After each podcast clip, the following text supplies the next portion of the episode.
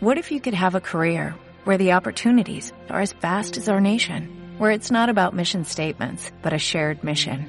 At U.S. Customs and Border Protection, we go beyond to protect more than borders, from ship to shore, air to ground, cities to local communities. CBP agents and officers are keeping people safe. Join U.S. Customs and Border Protection and go beyond for something far greater than yourself. Learn more at cbp.gov/careers. La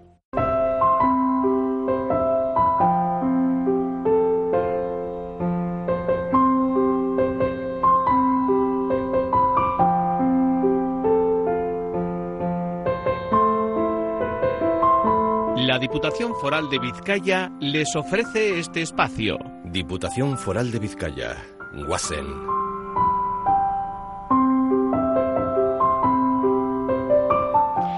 Avanzar hacia el diagnóstico en edades más tempranas. Este es uno de los principales retos que APNAVI Autismo Vizcaya ha puesto sobre la mesa coincidiendo recientemente con la conmemoración del Día Internacional del Síndrome de Asperger. Se estima que más de la mitad de los casos alcanza la edad adulta sin diagnóstico. De esto y demás cosas vamos a charlar los próximos minutos, eh, Julen, con dos invitadas. Sí, señor. Por una parte vamos a saludar a Egusquiñe Chave. Ella es la responsable del área educativa de APNAVI y además directora del Colegio Aldamiz de Educación Especial. Egusquiñe, Gunón. Bienvenida. Y también saludamos a Montserrat Clavero. Ella es psicóloga y responsable del área clínica de APNAVI Autismo Vizcaya. Montserrat, bienvenida. Eh. Oye, un síndrome el de Asperger, lo digo porque con motivo de la reciente celebración, eh, yo, eh, pues en una charlita así un poco informal, cité lo del día del Asperger y hubo gente que me puso un poco cara de ¿de qué me estás hablando? y, la verdad es que me llamó eh, la atención Eusquiñe, que, mm, a ver, no voy a hablar de un nivel de desconocimiento así como poniendo voz de alarma, ¿no? Pero sí me llamó la atención eh, pues esa señal de eso, no sé muy bien de qué me estás hablando, qué tiene que ver con el autismo, bueno, etcétera. No deja ¿no? de ser un signo, un síntoma Sí. de esa invisibilidad, ¿no? De- efectivamente.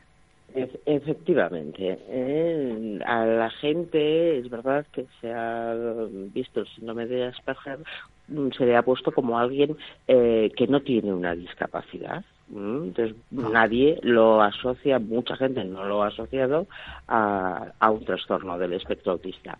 Todavía sigue siendo un síndrome bastante desconocido. Ujú. ¿Qué identifica eh, entonces, eh, qué señales eh, nos hacen eh, pensar, Montserrat, que estamos ante una persona con síndrome de Asperger? Estamos, por cierto, hablando de un síndrome, de un trastorno, en ningún caso de una enfermedad. Una cuestión, Montserrat, que también hay que, hay que subrayar. Efectivamente, porque es un síndrome, un trastorno. Porque lo que sabemos es que hay una alteración del desarrollo. Eso sería lo que lo identifica como tal. Eh, vamos a ver, ¿por qué podemos llegar a saber que un niño o una niña tiene un síndrome de Asperger?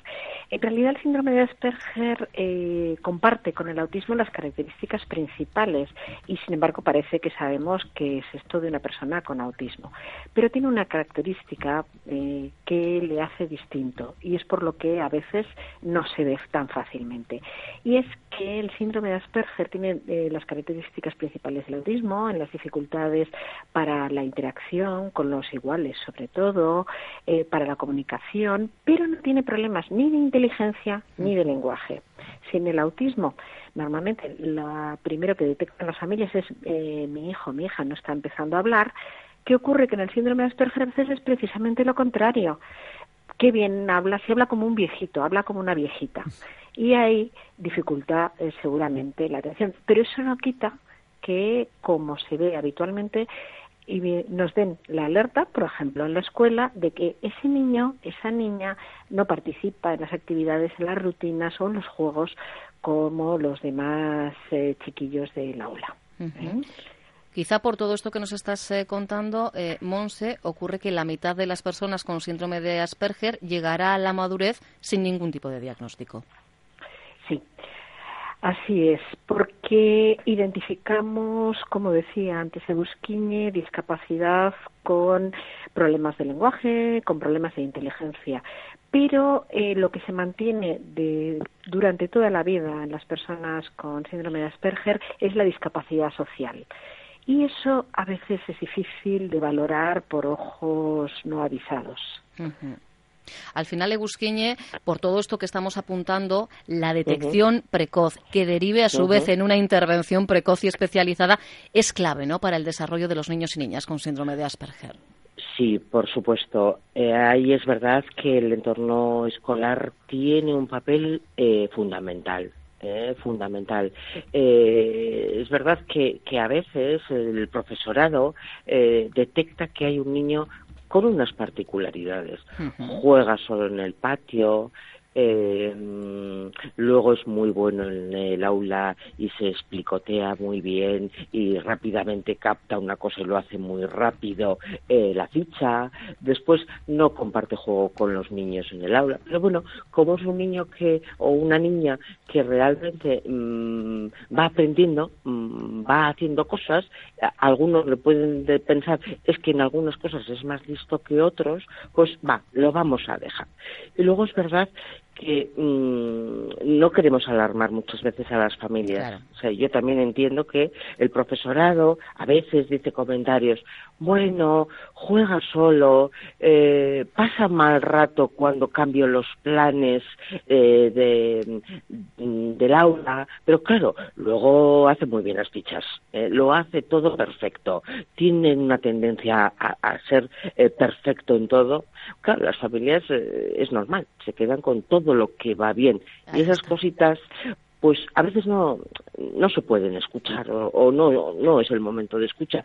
Claro, luego van cambiando los profes eh, y es verdad que los mensajes, pa, este ya me lo dijo, pero mi hijo va superando cursos. Entonces, mm, es complicado. ¿eh? Es complicado porque, como muy bien decía Montserrat, son buenos a veces en sus competencias lingüísticas ¿eh? Eh, y son mm, muy buenos haciendo las tareas de, del aula. Entonces, cuanto antes veamos, cuanto antes podamos, sobre todo, mm, hacer campañas de sensibilización en claustros. Tampoco se trata, por ejemplo, de alarmar a hmm. todas las familias, pero sí tener algunos conocimientos para ver cómo podemos actuar y qué podemos hacer, eh, me, parece que sería muy interesante. Mm. Eh, y, poder encontrar quizá una vía eh, para que, pues, mm, antes de los cinco o seis años, porque claro, antes el, digamos, el, habla, el lenguaje no está tampoco desarrollado del todo, ¿no? Por eso es un poquito más, es más complicado el hacer un diagnóstico previo de Gusquiñe. Mm, de diagnóstico seguramente que eh, de escalas y cómo hacerlo y tal, seguro que Monsos puedes explicar muchísimo mejor. Eh, Por esa parte de, clínica. De, clínica, sí es cierto. Monserrat, adelante. Sí, bueno, eh, Egusquiñe conoce muy bien a los niños y las niñas, pero es verdad que a la hora de sistematizar un diagnóstico y una intervención en atención temprana, eh, ¿qué tenemos que hacer? Hablabais los cinco o seis años. Bueno, todo lo que hagamos antes de los tres años es de oro. Y después, pues, eh, de oro blanco, ¿sí? Así que eh, es muy importante porque mm, es eh, difícil, como decía, para el ojo no avisado, pero también tenemos que diferenciar entre comunicación y lenguaje. Hablan muy bien, pero ¿cómo se comunican? ¿Están atentos a lo que nosotros queremos explicarles? ¿Nos responden con lo que ellos quieren únicamente o también les interesa aprender o aquello que, ah, sí, pues mira, cuando yo era pequeña tenía una muñeca igual que la que tienes tú y que hemos visto en ese escaparate. ¿Se interesa? ¿Nos pregunta? ¿O simplemente dice, ah, muy bien, cómpramela? Hmm. No es lo mismo la comunicación que el lenguaje, ¿sí? Y ahí es un punto muy importante a tener en cuenta para esa precocidad. Porque si intervenimos, cuanto antes intervengamos, vamos a mejorar, por supuesto, las funciones, la ejecución, la capacidad de abstraer, pero sobre todo vamos a reducir el sufrimiento del niño, de la niña y de la familia. Eso es lo más importante de todo. Actualmente en APNAVI hay 161 eh, personas diagnosticadas eh, de síndrome de Asperger, 110 menores de edad. Y tendríamos que entrar en eh, la cuestión de género, porque si hablábamos antes de la invisibilidad, del hecho de que hay muchas personas que llegan a la edad adulta sin ese diagnóstico, el infradiagnóstico, si hablamos de mujeres, Montserrat, es aún mayor, ¿verdad? Sí, es tremendo, porque sabemos que en general todos los trastornos del espectro del autismo, que es donde se encuadra el síndrome de Asperger, tienen en general cuatro hombres por cada mujer. Pero cuando hablamos del síndrome de Asperger, eh, los datos ya apuntan a que puede haber 2,5 a 3 eh, hombres por cada mujer. ¿Qué ocurre? Que eh, las niñas aprenden antes a camuflarse, por ejemplo. Una cosa que para todos es muy evidente, algunas estereotipias, ¿a qué le llamamos estereotipias? A esos momentos, movimientos que a veces hacen con las manos cuando se ponen nerviosos, aleteos, los comparten con el autismo, pero los niños y niñas con síndrome de Asperger probablemente aprenden a controlarlo antes. Las niñas, las primeras, se dan cuenta que eso tiene un efecto en su medio negativo. ¿Qué ocurre también? Que cuando más, más, más diferencia hay es a partir de los diseñitos y sobre todo a partir de la pubertad. Las niñas se diferencian radicalmente, se camuflan, sonríen, quieren estar y eso las lleva a aguantar situaciones eh, difíciles, ¿eh? porque la crueldad de los grupos eh, de adolescentes es tremenda con la persona diferente. ¿sí? Bueno, pues eh, fijaros, eh, en este caso estamos ante un síndrome dentro del trastorno del espectro autista y, sin embargo, y a medida que vamos avanzando en la conversación, pues vamos descubriendo detalles que, pues eso, pues si no tienes un caso cercano, no conoces. No quiero dejar de lanzaros una pregunta que nos llega a través de mensaje de WhatsApp en el 688-854-852. No sé quién de las dos podrá dar respuesta, quizá las dos. Nos dicen que, eh, a ver si le podemos indicar que tipo de estudios, si es psicología, pedagogía, eh, hay que realizar para poder eh, trabajar después con, eh, menores, con niños, niñas con autismo. Dice que tiene una hija que, bueno, pues parece que quiere encaminar sus pasos hacia, hacia ese camino porque, bueno, pues ha tenido un compañero con síndrome de Asperger y está especialmente sensibilizada.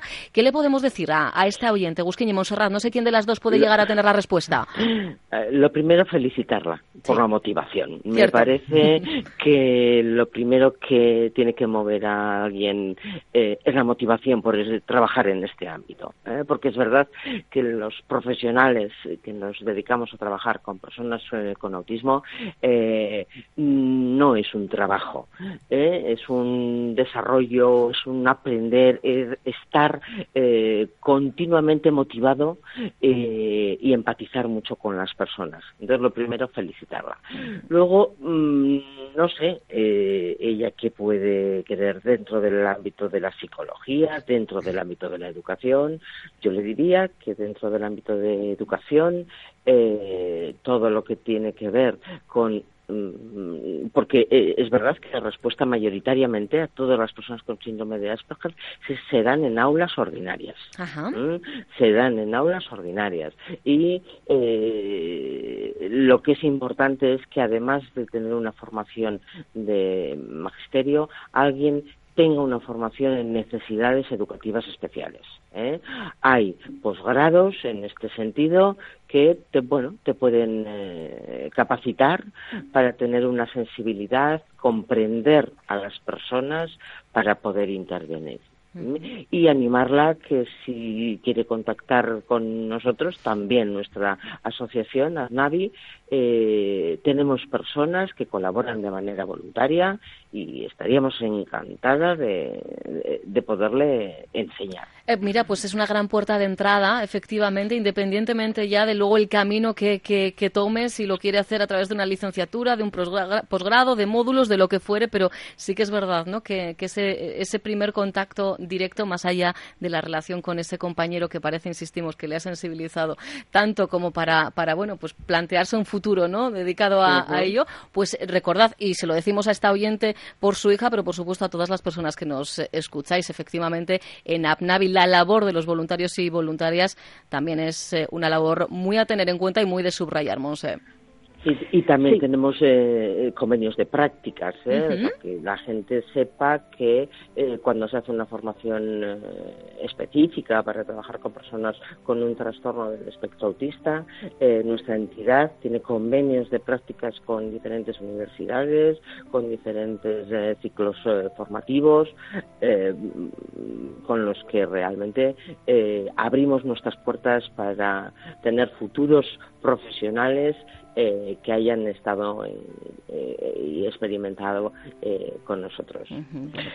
Simón, sí. creo que querías decir algo, dime. Efectivamente, en esta línea y únicamente por dar algún dato, porque creo que lo importante dicho está, es eh, el tema de que efectivamente desde los grados profesionales, integración profesional, porque hay otros ámbitos de vida en los que también eh, se trabaja con las personas para su desarrollo, como puede ser ocio, vivienda, etcétera, etcétera, pero también desde las, eh, los grados de psicología, y ahora hay un campo muy interesante que hace directamente lo que hemos venido hablando, que es el de la atención temprana, al que se accede a partir de los grados universitarios, eh, a través de másteres y posgrados. Efectivamente, yo creo que esa es una cuestión clave, sobre todo para ese principal reto que marcábamos ya en los primeros compases. Eh, el diagnóstico en edades tempranas tiene que ir después eh, acompañado de esa atención, de esa intervención temprana. Y efectivamente, ahí hay, entre otras cosas, terapeutas ocupacionales que hacen una labor maravillosa, no solo con niños con eh, cualquier trastorno del espectro autista, eh, también con, otros colectivos. Pues a las dos, el tiempo lamentablemente se nos ha echado encima. Eso sí, hemos consumido al máximo estos minutos para también poner nuestro granito de arena de cara a la visibilización y sensibilización con el síndrome de Asperger. Egusquiñe, Monserrat, a las dos, mil gracias. Gracias. Qué ricasco. Agur. Agur.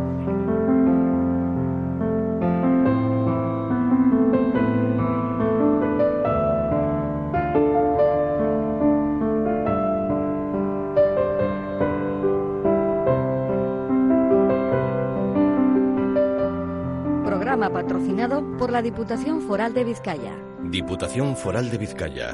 Guasen. Onda Vasca. La radio que cuenta.